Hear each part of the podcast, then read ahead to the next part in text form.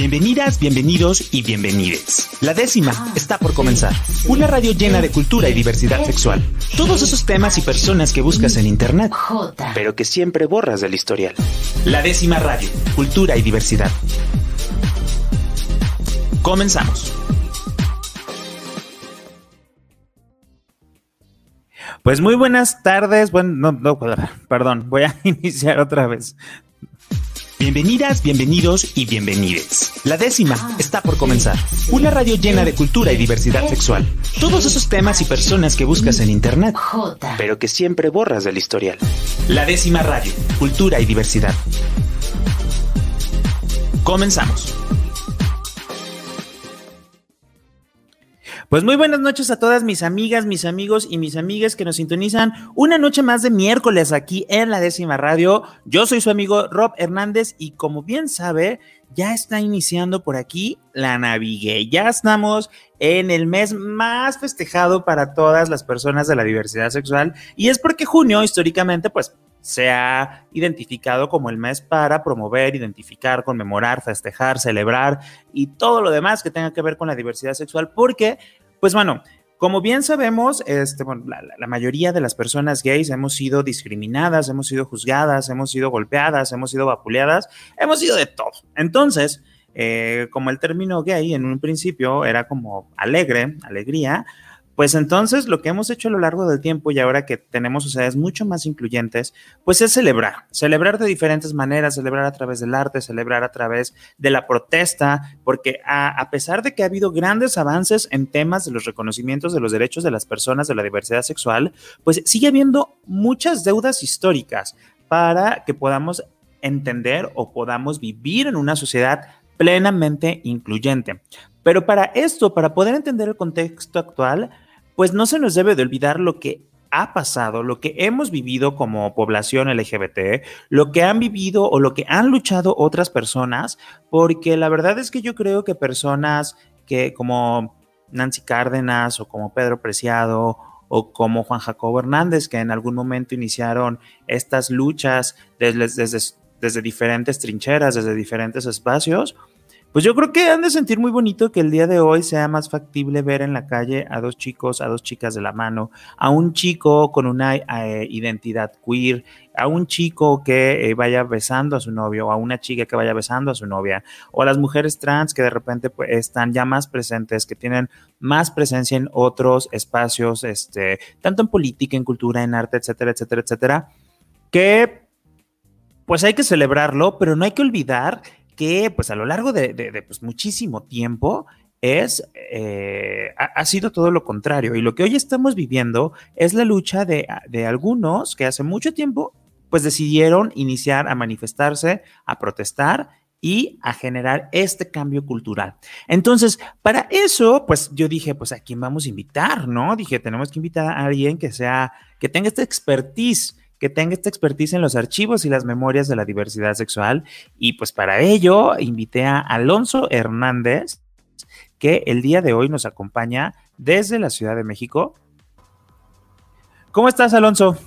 Muy bien, aquí disfrutando de, estas tardes calurosas y también de, de, esta visita virtual a mi querida Gaidalajara, a mi querido estado de Jalisco, que, bueno, es, es afamado por muchas cosas.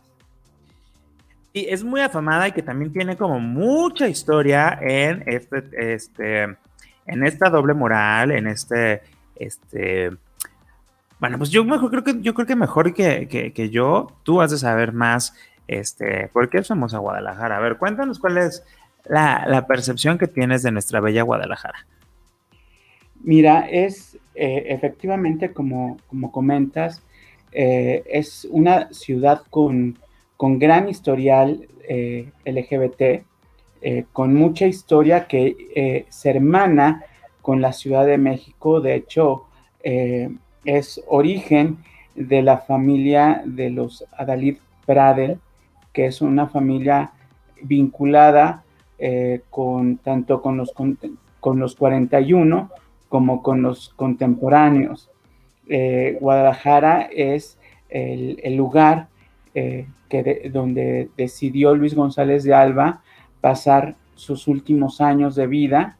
Es el, lugar que amó Luis González de Alba eh, por sobre, creo que todas las ciudades de la República.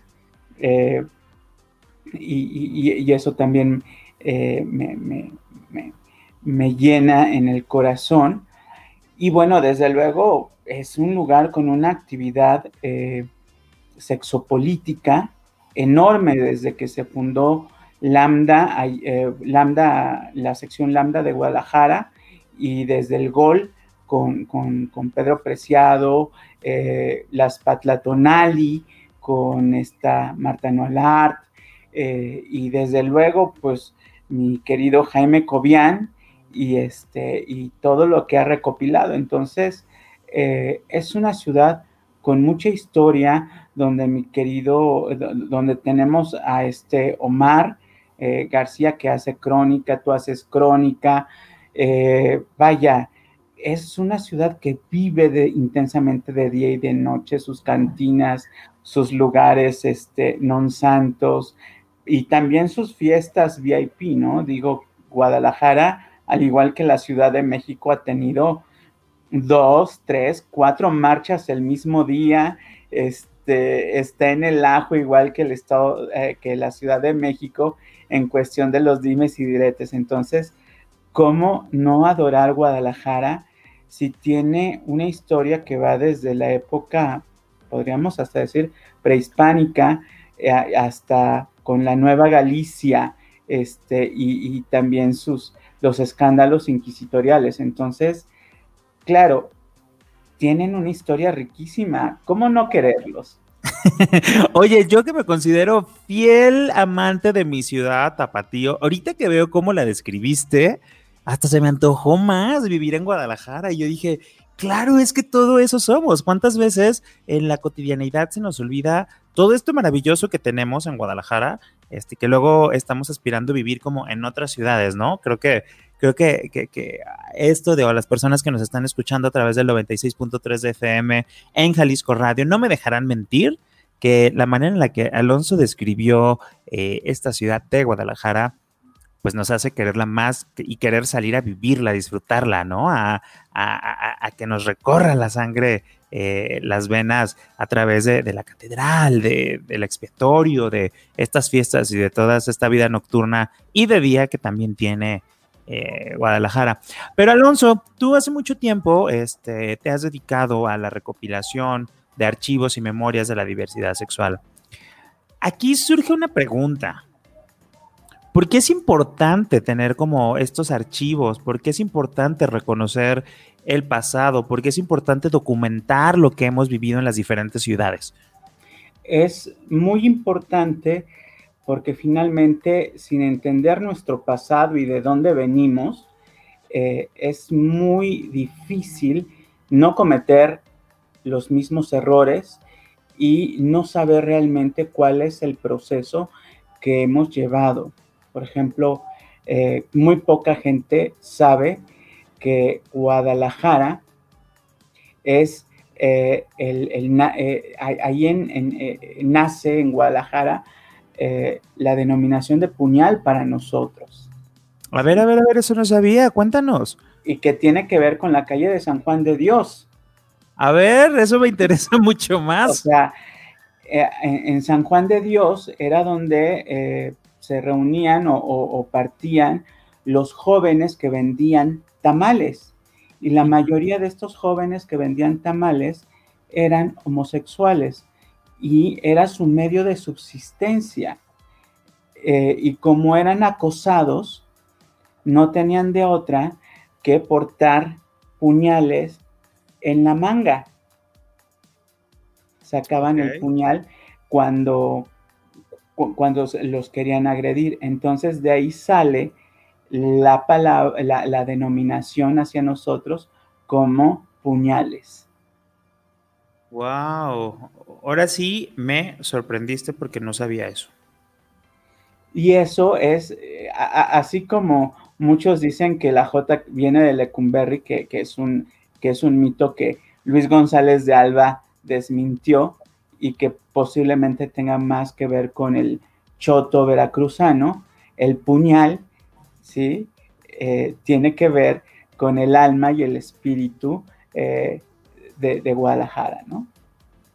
Mira, eso sí no sabía, fíjate, entonces, mira, como uno, yo por ejemplo, algo que sí aprendí, bueno, que no tiene que ver exclusivamente con el tema LGBT, es eh, cuando leí un libro, no me acuerdo cuál libro, este, pero una novela ficcionada de la historia de Guadalajara, hablaba de cómo la, ciudad de Guadalajara, una vez que pues, se inaugura se, asienta, se funda en el Valle de Temajac, en esta parte de este lado de, del río San Juan de Dios, todas las casas o todas las, todas las eh, pues, casas de citas o la zona pobre estaba cruzando el río, ¿no? Entonces, este, de repente cuando querían ir a, las casas de citas o contratar a alguna mujer o algún hombre, etcétera, pues bueno, se iban cercano al río o cruzaban el río. Y entonces desde ahí viene como este estigma en Guadalajara que tenemos de cómo el río de San Juan de Dios, como ya fue entubado, de, dividía la Guadalajara rica de la Guadalajara pobre. Entonces, porque del otro lado del, del río era donde estaba toda la zona marginada y del lado del centro de Guadalajara, pues estaba la opulencia, las casas, los caballos, los hacendados, ¿no? Entonces. Y, también e, es la división entre la Guadalajara decente y la Guadalajara pecaminosa. Eh, no en balde, durante la revolución, eh, parece que agarran, eh, bueno, empezaron los, ya sabes, los balazos, los bombardeos y, si mal no recuerdo, Gerardo Murillo, el doctor Atl, eh, estaba viviendo en San Juan de Dios. Y entonces estaba desnudo, eh, se levanta rapidísimo y no encontró otra cosa en el tendedero, y creo que no era el tendedero suyo, sino el de su vecina, que un vestido. Y entonces, pues no tenía que ponerse y para, para salir de ahí, se pone el vestido, sale corriendo y lo agarra, lo, lo agarran los, los militares, lo llevan a comisarías y le preguntan que en dónde vive. Y él dice, pues vivo en San Juan de Dios. Y los militares sueltan la carcajada y le dicen, no podías haber vivido en otro lugar. Oye, es que creo yo que, este, digo, hace muchos años a mí me tocó producir una serie eh, que se llamó 200 Ecos, que justo lo que buscaba era como ver la problema, una problemática actual vista desde hace 100 años y 200 años, fue en el marco del Bicentenario y el Centenario.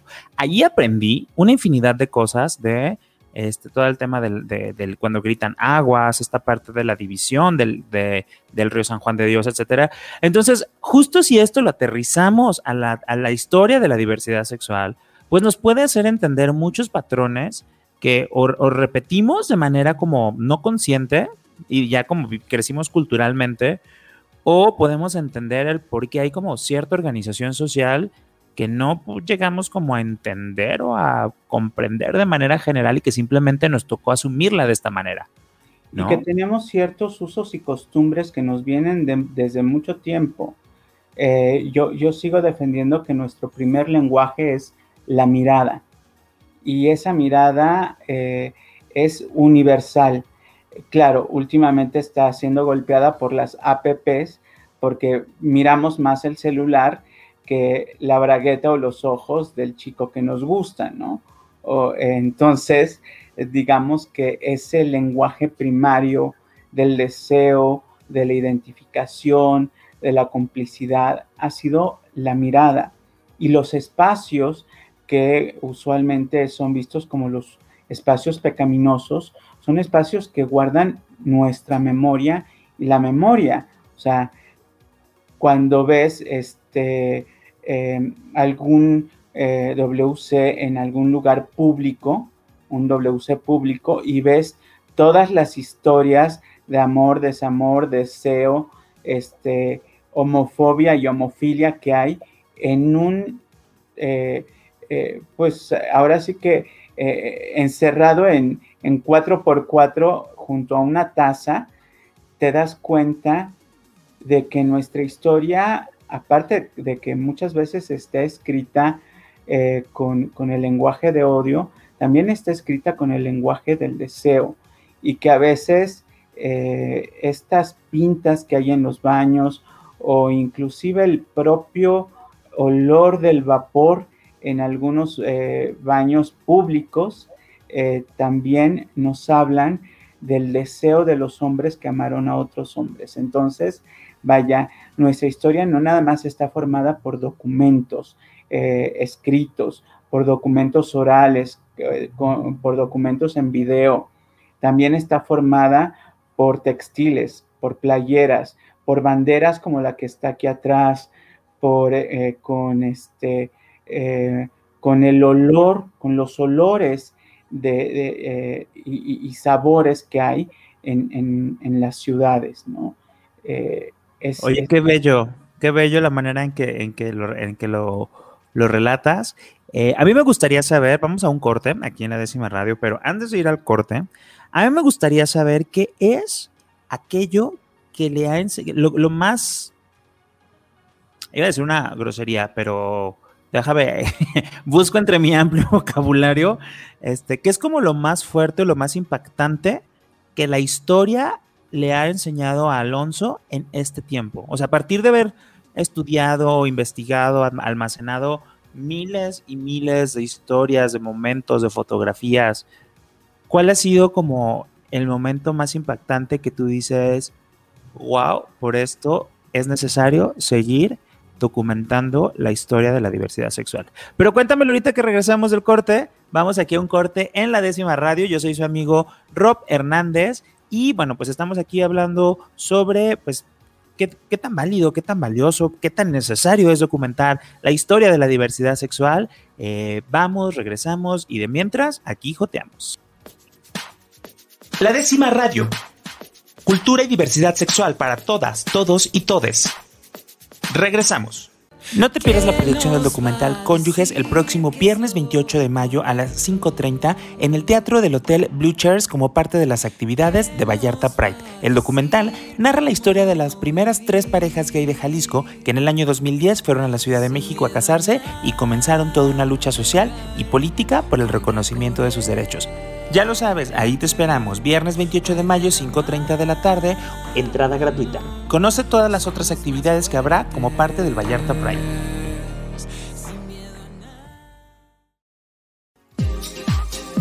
La décima radio. Cultura y diversidad sexual para todas, todos y todes. Continuamos. Estamos de regreso aquí en la décima radio. Yo soy su amigo Rob Hernández y le mando un gran saludo a Fabián Pelayo que está en los controles. Y no se olvide que nos puede sintonizar al 96.3 de FM en Guadalajara, en el 107.1 de Ciudad Guzmán y en el 91.9 FM de Puerto Vallarta. Así es que no hay excusa si usted está en Jalisco. Si está fuera de Jalisco, pues nos puede escuchar en jaliscoradio.com o a través de las redes sociales de La Décima Radio, arroba La Décima Radio, en Spotify, Apple Podcast, Amazon Music, todo. Ya sabe que aquí nosotros somos el programa 360 de la radio jalisciense. Entonces, ahora sí, Alonso, nos estabas platicando, bueno, nos ibas a contar antes de ir al corte, que cuál ha sido el momento que más te ha impactado en tu proceso de eh, empezar a documentar la historia de la diversidad sexual.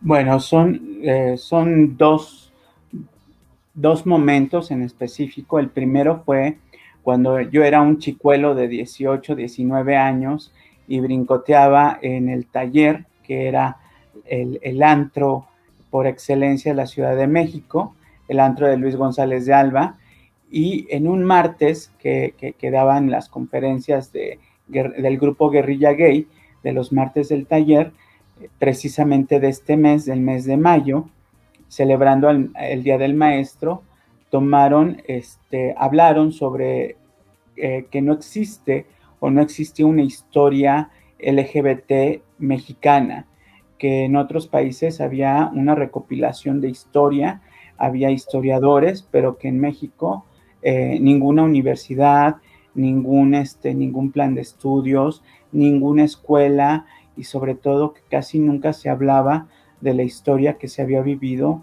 en la Ciudad de México y en ese momento, em, yo, eh, hasta ese momento yo había estudiado eh, la carrera de Derecho los primeros dos semestres y me di cuenta que realmente en lo que yo era bueno no era tanto en aprenderme códigos, sino en cuestiones de historia de derecho romano y cuestiones de historia jurídica, ¿no? Entonces dije, creo que esto es lo mío y me, fui a estudiar historia a la Escuela Nacional de Antropología e Historia, donde todos mis trabajos tenían que ver con eh, cuestiones de, eh, de, lo que hoy podríamos denominar historia LGBT, que era cuestiones de sodomía, cuestiones de, uranismo, cuestiones de, eh, de, homosexualidad en distintos periodos o, épocas este, de, nuestro México, ¿no? Entonces, eso o, agarraba nobleza novohispana. Entonces, no era monotemático, era bitemático, pero, este, pero digamos que a mi generación le tocó mucho tener que soplarse a Cotita la Encarnación, a Salvador Novo y, este, y, otras maneras de, ver una historia que durante mucho tiempo había estado silenciada y eh, voy, al segundo momento y ahí cuando empecé a hacer mi tesis me di cuenta de que no teníamos fuentes históricas. ¿Dónde estaban los archivos? El único archivo que, que, estaba en aquel entonces era el del SIDOM, que lo tenía Colectivo Sol, ahora está en la UACM, pero eh, digamos, era un archivo al cual entrabas, pero tenías que, este, tenías que apoyar en, cuestión de archivística, porque, pues, mm, digamos que eh, había sido saqueado numerosas veces, eh, no tenía un, orden y, de, y había sido un archivo un poco dejado a la mano pero era uno de los más completos que existían y que Enrique Blas en su momento eh, le, dio el, orden que se supone que ese orden debió haber pasado a la UASM. Entonces fue como me dije, ¿dónde está nuestra historia? Y me di cuenta de que muchas, muchas organizaciones cuando desaparecieron, o inclusive muchos activistas cuando fallecieron, eh, sus, archivos fueron, eh, pues fueron destruidos, a veces por sus familiares, otras veces, eh, digamos que eh, la gente se peleó por los recursos o por las casas o por este o, por algunos insumos, pero los archivos los dejaron perderse, ¿no? Entonces ahí se perdió un, muchas historias de vida. Creo que es algo muy loable lo último que ha hecho Pedro Preciado, que ha sido eh, legar su, el, archivo del gol eh, a, la gente de Guadalajara. Eh, me parece de lo más acertado. ¿A quién se lo heredó? Me parece que hay una, este, hay como una un centro de diversidad sexual o un, o, un comité de diversidad sexual eh, que está precedido, me parece que por Paulo Pablo Gutiérrez. Este, y si mal no recuerdo, creo que a él, este, a él se lo, deja, eh, se lo dejó Pedro Preciado. Estuvimos en, eh, estuve en contacto con, con, con este Alfonso Leal, o Alonso Leal, eh, se, me va ahorita el, nombre, que es amigo de Pedro, y estuvimos viendo la posibilidad de que Pedro lo donara a archivos y memorias diversas. Eh, pero yo le decía que archivos y memorias, su intención era finalmente que aunque nosotros nos lo lleváramos por algún tiempo a la Ciudad de México, que tarde o temprano regresara a Guadalajara para que en Guadalajara se formara un archivo específico sobre, eh, no, solo, no solo sobre la historia del, movimiento, sino sobre la historia LGBT de Guadalajara, porque la idea de archivos y memorias es tener varios archivos y memorias a lo largo y, ancho de la República donde la gente de sus propios estados esté trabajando sobre la reconstrucción de su historia, que es lo que me parece lo más ideal, que los archivos, eh, si no hay manera de, darles por lo menos este, un espacio, bueno, tenerlos en la Ciudad de México, pero si en algún momento se puede abrir un espacio para que los archivos estén en sus estados de origen y fomenten la cultura de la preservación de la historia local y regional a partir de sus propios investigadores LGBT, archivistas LGBT, bibliotecarios LGBT, conservadores LGBT, pues que se haga, porque lo más importante es que cada comunidad cuente su historia a partir de su conocimiento histórico, que preserve su historia. E, eso es muy interesante y muy importante y sobre todo ponerle al alcance de las personas para que si a lo mejor yo ahorita estoy interesado en algo, pues poder acudir, poder conocer e informarme de lo que pasó. Aquí me gustaría entrar un poquito en el tema de los inicios del movimiento de la diversidad sexual. Hay como muchas propuestas, como que muchos dicen, sí, inició en el 69 con los movimientos de Stonewall, este, otros dicen que no, que justo con Stonewall se genera como más esta visibilidad. Este, ¿Tú qué opinas? ¿Tú qué opinas? Porque también no podemos negar que toda la parte de los contemporáneos de Salvador Novo, pues de alguna manera también generaron una visibilidad, generaron un statement social y político, ¿no? Entonces, ¿cuál es tu postura, Alonso? Bueno, mi postura, a lo mejor yo soy un poco más clásico y estoy más casado eh, no niego que los contemporáneos hayan sido y sean y sigan siendo y serán muy importantes. O sea, eso nadie lo va a negar. Sin los contemporáneos, eh, la idea de la diferencia y de una diferencia un poco más contestataria no hubiese existido.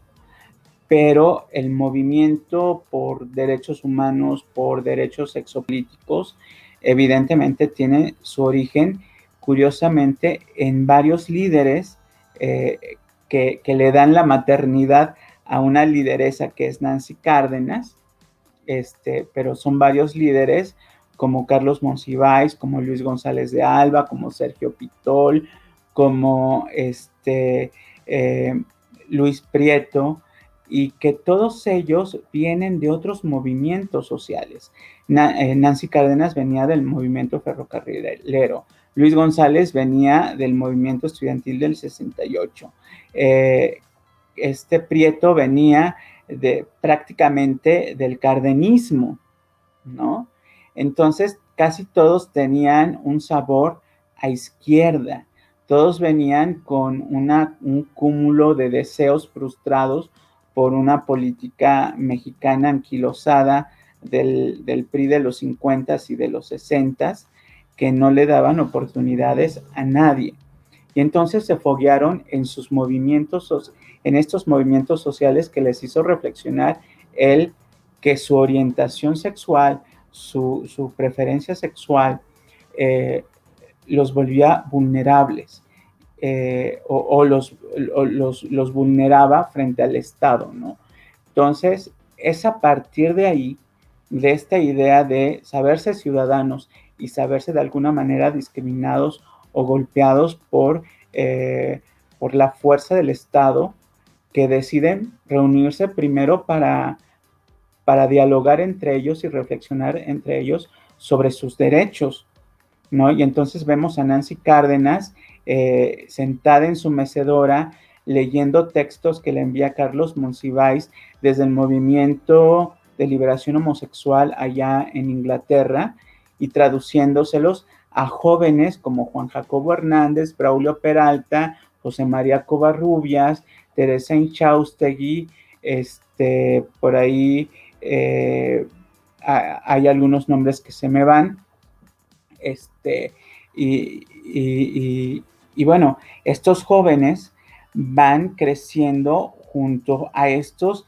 ya no tan jóvenes que formulan el primer documento que habla sobre el acoso policiaco, Y es ahí donde, donde podemos ver que la reflexión al interior de una casa, la reflexión de puertas cerradas del, Frente Gay de Liberación Homosexual, eh, tiene, eh, tiene, un, eh, lleva un proceso primero a, denunciar las gracias policíacas, ¿no? De los años 70 y luego a protestar de una manera muy reservada, ¿no? No, no fueron así, este, las sordas a, Sears a protestar por, el despido de un, de, un joven homosexual en, ese entonces, eh, que había sido despedido por ser homosexual, ¿no?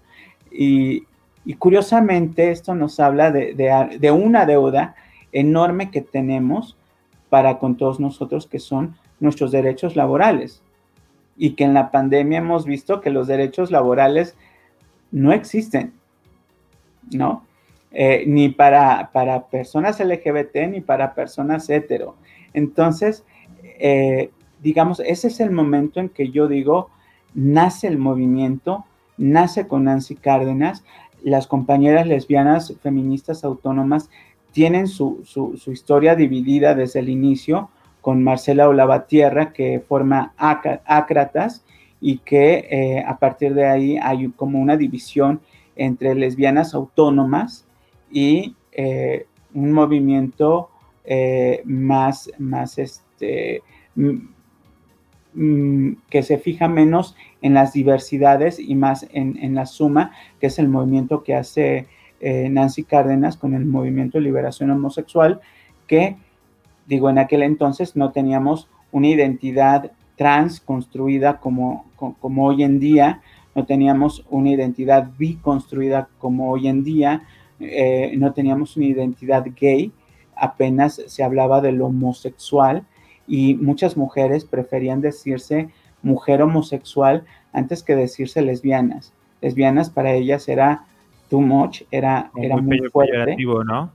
Oye, Alonso, y en este sentido, a ver, si yo ahorita tengo 20 años, 25 años incluso, pues bueno, ya no me tocó nada de lo que estamos platicando, ¿no? Digo, incluso a mí que tengo a más de 30, pues ya no me tocó nada. Pero si quisieran, si, si yo tengo menos de 25 y me interesaría comenzar a investigar, estudiar el movimiento mexicano de la diversidad sexual, ¿por dónde podría comenzar? Desde tu perspectiva, ¿cómo podría comenzar a informarme, a leer, qué personajes buscar, qué historias, qué situaciones? ¿Por dónde inicia alguien que apenas quiere conocer? Bueno, por ejemplo, hay dos libros eh, que ha escrito magistralmente Javier Lizárraga Cruchaga. Uno es este, em, Semánticas Homosexuales, que es un poco más antropológico y más de reflexión, eh, pero es un libro mexicano escrito por un activista militante y antropólogo mexicano, Javier, Javier Lizárraga, eh, que es fundador de, Guerrilla Gay, que Guerrilla Gay, su primera aparición la hace en la Semana Cultural la primera semana cultural que se hace en México de, lésbico gay u homosexual se hace en Guadalajara, la hace Pedro Preciado. Y ahí eh, inicia el grupo guerrilla gay. Entonces, bueno, digamos, digo, ¿cómo no puedo querer Guadalajara? Dime, ¿cómo no puedo quererla?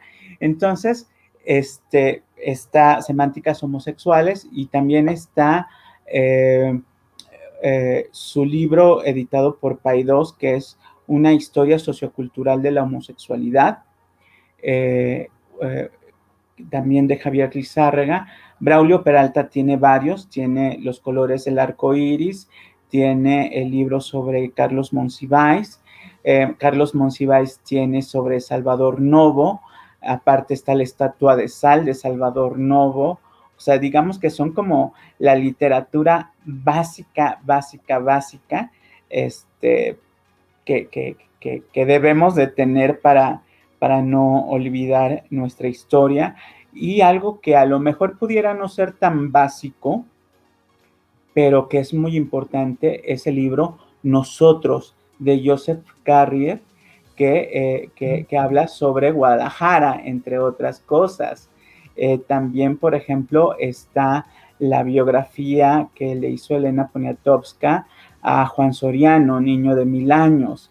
Eh, está Nuestros Pasos de Elías Nandino, mm, que es como la bibliografía que yo diría es, es la mínima para entender el antes del movimiento, durante el movimiento, ¿no? Y tal vez después del movimiento. Y hay un libro que también es clásico, aunque difícil de conseguir, de Jan Lumsen, que, es, eh, que, lo produjo Colectivo Sol, que habla sobre la homosexualidad en México. aparte hay un artículo de Jordi Díez, hay mucho material escrito por Víctor Manuel Macías González, y a partir de ahí uno puede empezar a, consultar eh, enorme bibliografía y este y, bueno yo estoy escribiendo un libro eh, sobre un personaje que es bisagra entre los 41 y los contemporáneos y que estoy casi seguro que su hermana tuvo que haberes con otra mujer en Guadalajara. ¿Y quién es este personaje? ¿Se puede develar o no? Eh, puedo, puedo hablar del personaje principal del cual estoy escribiendo, que es Antonio Adalid Pradel, Toña la Mamonera, que es el maestro de Salvador Novo. Eh, en, en, Guadalajara hay una familia, Adalid, que es este pariente de, este personaje. ¿Adalid, así? Adalid, Adalid. Y este, evidentemente ahí hay un, un, pasaje donde me parece que hay, si no una amistad romántica entre mujeres, tal vez una historia de amor lésbico entre mujeres. Wow, y miren, es que de, alguna u otra manera todo termina pasando por Guadalajara. O sea, no, porque luego uno, no, en vano tenemos el, sobrenombre de que Guadalajara es la tierra donde los hombres se dan entre ellos. este, y bueno, pues ahora vemos que también hay muchas historias.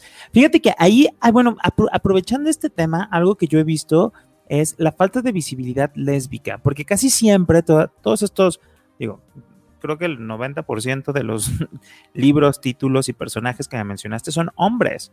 Pero, ¿qué ha pasado con las lesbianas en la historia de, la, de, México? O sea, tenemos a Nancy Cárdenas, tenemos a Guadalupe López, que se hicieron visibles, que lucharon, este, pero pues no corresponde, o sea, no, no, no, es como equilibrado la cantidad de, de, mujeres lesbianas con el de hombres gays. Bueno, tiene que ver varias cosas. En primera, em, a las mujeres por género se les ha ninguneado en la historia. ¿Ves? Eh, apenas en este siglo se empieza a reconocer la participación de mujeres en la gesta de independencia, en la gesta de revolución. Todavía falta darle su crédito en, en la guerra de reforma y en la lucha contra la intervención francesa. Digo, a las mujeres no se les ha regalado ni tampoco se les ha hecho fácil eh, meterlas en la gran historia nacional.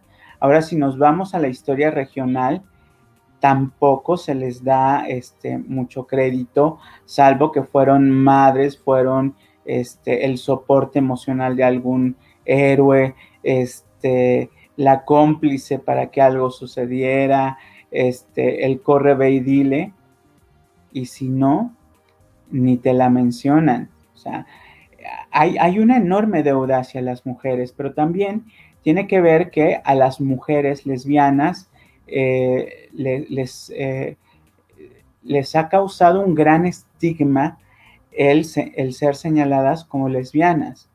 Y no nada más el estigma por porque se les cierre el mundo, sino también por el acoso sexual que sufre una mujer lesbiana. Entonces, muchas de ellas, eh, evidentemente, no aparecen porque no, han decidido no aparecer o porque la gente cercana a ellas, para protegerla de la maledicencia de la gente, ha preferido eh, condenarlas al absoluto silencio. Y esto es terrible. Esto es totalmente terrible, porque quienes somos los herederos de esas memorias, quienes somos las herederas de esas memorias, somos nosotros, nosotras y nosotres, ¿sí? Eh, ninguna familia, ningún estado, ningún eh, instituto o institución tiene el derecho de callarnos y borrarnos de nuestras historias. Entonces, creo que también serviría mucho hacer la reflexión sobre eh, por qué no permito eh, escribir sobre mi tío gay, sobre mi tía lesbiana, que ya no están, sobre mi, este, eh, sobre mi amigo gay o sobre mi amiga trans, que ya falleció, ¿por qué no escribo sobre ellos, cuento su historia y la doy a conocer, aunque sea entre los, entre los menos y a lo mejor en algún momento lo abro para, para todos los demás, ¿no? Que, por ejemplo, esa es el, la razón de existir del obituario LGBTI mexicano, que por lo menos la gente que haya fallecido no muera con el olor de closet, sino que pueda liberar su historia de vida, de amor, de pasión, de sufrimiento, de coraje post-mortem.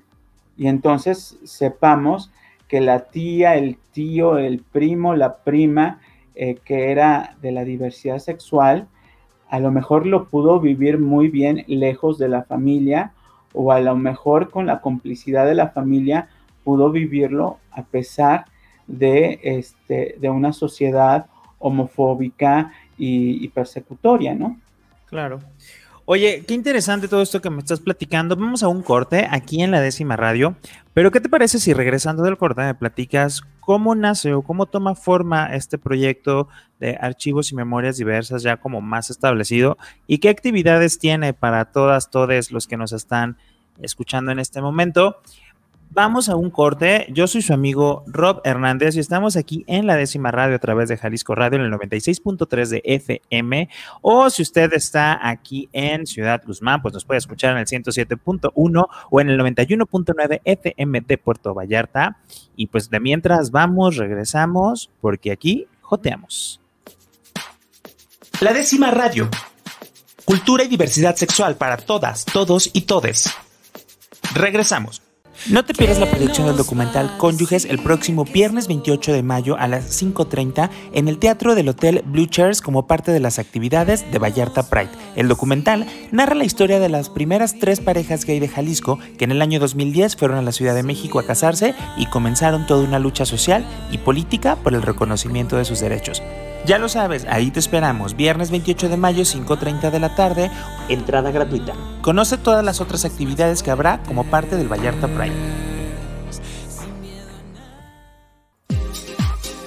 La décima radio. Cultura y diversidad sexual para todas, todos y todes. Continuamos.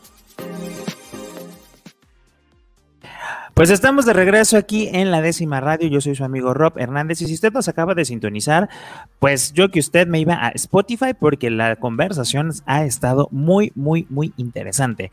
Estamos hablando de la historia gay sobre archivos y memorias diversas con eh, nuestro gran amigo Alonso Hernández, que pues nos ha estado dando muchos datos muy interesantes y sobre todo nos ha convencido, yo creo que sí nos ha convencido a partir de su plática de de investigar, indagar este, y preguntarnos cuál es la historia que tenemos nosotros como personas de la diversidad sexual.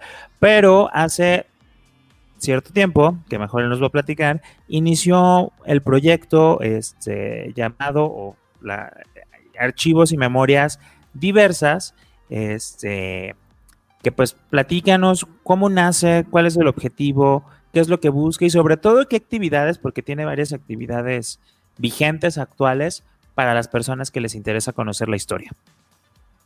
Bueno, querido Rob, Archivos y Memorias eh, Diversas nació por ahí del 2009, eh, cuando estábamos eh, colaborando para Colectivo Sol, Fernando Sansores Arias y un servidor. Fernando estudiaba estudiaba la carrera de etnohistoria y estaba colectivo solo en el proceso de reflexionar si eh, su archivo lo donaba a una institución pública o eh, le daba independencia para que se formara como una organización propia, ¿no? Y eh, Fernando Sansores y yo estábamos en, esta, digamos que en este segundo apartado, esperando a que nos diera luz verde Juan Jacobo para, tener un archivo independiente colectivo Sol y que tratáramos de buscar las herramientas para darle vida y para darle un espacio, pero bueno, no fue posible. Eh, ganó más la, intención de donarlo a una institución pública, pero Fernando y yo eh, decidimos crear un archivo con, con, el archivo, con, mis documentos que yo había este, y colecciones que, que, yo había iniciado, más este, los archivos que me había donado Javier Lizárraga del grupo Guerrilla Gay. Y entonces decidimos formar archivos y memorias diversas cuya intención es y sigue siendo rescatar, resguardar, conservar, restaurar y difundir eh, la historia LGBTI mexicana, eh, y su patrimonio histórico-cultural, eh, ya sea tangible o intangible. Y al hablar de intangible es algo así como algo intangible es la marcha. La, marcha es un patrimonio intangible. Este, el lenguaje de, los ojos, el lenguaje del ligue es un, es un lenguaje intangible. Eh, el lenguaje de la Shakira, muy muy en desuso hoy en día, pero, pero era un lenguaje en los años 70 para, la gente de ambiente, eh, es un patrimonio intangible, ¿no? Entonces, nosotros dijimos, vamos a tratar, eh, hicimos un breve diagnóstico donde nos dimos cuenta de que las organizaciones se deshacen de sus archivos, la, la gente muere y los familiares los tiran, este, vimos que que la gente de repente no aprecia esos flyers que te dan en la marcha, esas, este, eh, los pósters y demás, y se van a la basura, ¿no? O de repente eh, la gente no hace diarios y tener un diario de alguien eh, de ambiente es oro pulido, ¿no? O las mantas de las marchas también son, son objetos para rescatar. Y nos dimos a la tarea de rescatar todo esto y seguimos en la tarea de rescatarlo, este, porque el archivo está pensado en, que crezca hasta donde pueda y de ese archivo, bueno, eh, tener eh, un archivo documental sobre la historia del movimiento, pero también sobre la historia sociocultural de, nuestras poblaciones LGBT, tener también eh, con los textiles y souvenirs y cajetillas de, antros y, y, este, y calendarios que de repente te regalaban en los antros o en las revistas o qué sé yo, hasta en los ceniceros de, los lugares. Supongo que el ciervo tenía desde ceniceros hasta eh, llaveros y reconstruyendo nuestra historia, ¿sí? Y tal vez en el futuro pensemos en hacer un museo con todo lo que tenemos, pero lo importante y lo, y, lo más importante es preservar lo que estamos coleccionando. Tenemos una colección de playeras que nos hablan de marchas, que nos hablan de eventos, que nos hablan de antros, que nos hablan de, este, eh, de grupos que existieron y que ya no están, y que nos, y que nos hablan de, la riqueza de nuestra historia. Eh, tenemos este, e, eso como archivos y memorias. Y a partir de archivos y memorias empezaron a hacer otros, otros proyectos. El obituario LGBT mexicano que está en Facebook y que trata de subir la semblanza eh, de preferencia con fotografía de las personas que nos antecedieron, LGBT, nacidas en México o naturalizadas, eh, y que tuvieron que ver con nuestro ambiente, con nuestra comunidad, así fuera nada más la comadre que nos cortaba el cabello o, este, o, la, o la amiga trans que nos llevaba este, a, todos los lugares o que nos, eh, o, que nos daba el hombro y, el abrazo cuando nos sentíamos de la patada, ¿sí? Cuentan, contamos todos, no importa. Ahora sí que el obituario es muy democrático. Existe gente que ha hecho muchísimo por este país y gente que uno se pregunta, este, yo no quiero terminar como esta persona que fue casi, casi la lacra de las lacras, ¿no? Pero tienen derecho de estar en un obituario, de ser recordados, aunque sea para mal, pero que sepamos que lo que hacemos también tiene una repercusión en la sociedad y en, y en nuestra familia y con nuestros cercanos, ¿no? Y que puede tener una repercusión hasta nacional, ¿no? Por aquello de, los pintores y los famosos. Eh, por ejemplo, también tenemos el Jotitour. Este lo tenemos en la Ciudad de México, que es un paseo que hacemos eh, en la Ciudad de México eh, y, narramos 500 años de presencia de las poblaciones sexuales no hegemónicas, que va desde la época prehispánica hasta el siglo XX, ¿no? Y entonces a través de, de iglesias, plazas, edificios, vamos narrando esta historia en, lugares donde ocurrieron algunas de las anécdotas o de las historias.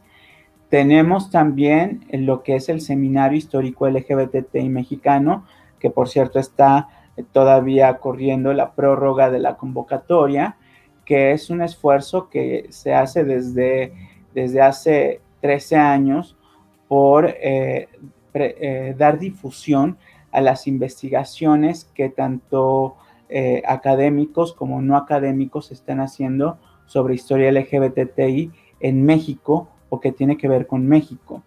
Entonces, bueno, hemos tenido, el, el año pasado estuvo dedicado sobre todo a historia regional y municipal. Tuvimos ponencias del Bajío, de Oaxaca, tuvimos de Nuevo León, tuvimos, eh, creo que del único lugar de donde no hubo, esta vez fue de, Guadalajara. Este, hay, hay, un jurado que es muy estricto y que este, estuvo viendo qué quedaba y qué no quedaba. Y hubo un mapeo muy interesante sobre historias presentes y pasadas de, distintos puntos. Y, yo, lo, yo les invito a mandar sus propuestas porque creo que Guadalajara tiene muchas historias que contarnos. Jalisco, el estado de Jalisco tiene muchísimas historias que contar. Eh, porque no nada más son historias de de la gran ciudad de Guadalajara, sino también de los pueblos, de, de, los espacios que han sido también usados por, eh, como, espacios de, recreo y de vejez de, este, de personajes norteamericanos que, que, que, pasan sus últimos años en Guadalajara, algunos en Puerto Vallarta, por ejemplo, ¿no? Claro, también Puerto Vallarta puede estar lleno de, historias de, de estas personas extranjeras. Y que creo que merece la pena que contemos estas historias porque eh, creo que también nuestro país ha recibido migrantes de todos lados y, este, y Guadalajara, Jalisco ha sido un espacio donde, donde muchos de ellos han encontrado libertad, disfrute, gozo, alegría, el amor. O sea, el, eh, eh, si, si, alguien me dice que es Guadalajara, ¿cómo la defino? Pues la acabo de definir, ¿no?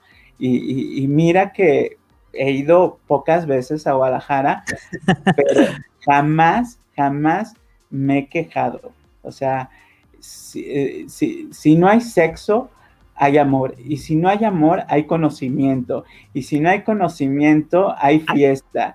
O sea. Tequila, mucho tequila. Sí, sí, y, y con el tequila se te olvida todo lo malo que pudo haber ocurrido, ¿no? Entonces, desde la Minerva, el Paso Insurgentes, vaya, Guadalajara tiene mucho que darnos.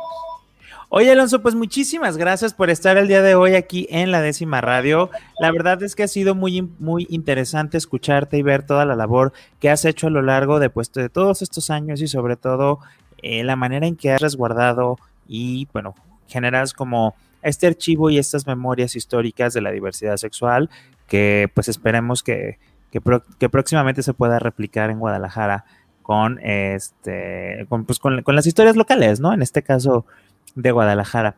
Muchísimas gracias, este Alonso. Nos vemos la siguiente semana. Esto ha sido todo el día de hoy aquí en la décima radio. Yo soy su amigo Rob Hernández y por ahí en, en Facebook sigan archivos y memorias diversas. Por ahí van a poder estar atentos de la convocatoria del seminario, van a poder conocer qué es lo que hay. Este, qué actividades tienen. Y bueno, pues yo los espero el siguiente miércoles aquí en Jalisco Radio en el 96.3 de FM con más historias de la diversidad sexual. Así es que nos vemos. Bienvenidas, bienvenidos y bienvenides. La décima está por comenzar. Una radio llena de cultura y diversidad sexual. Todos esos temas y personas que buscas en internet, pero que siempre borras del historial. La décima radio, cultura y diversidad.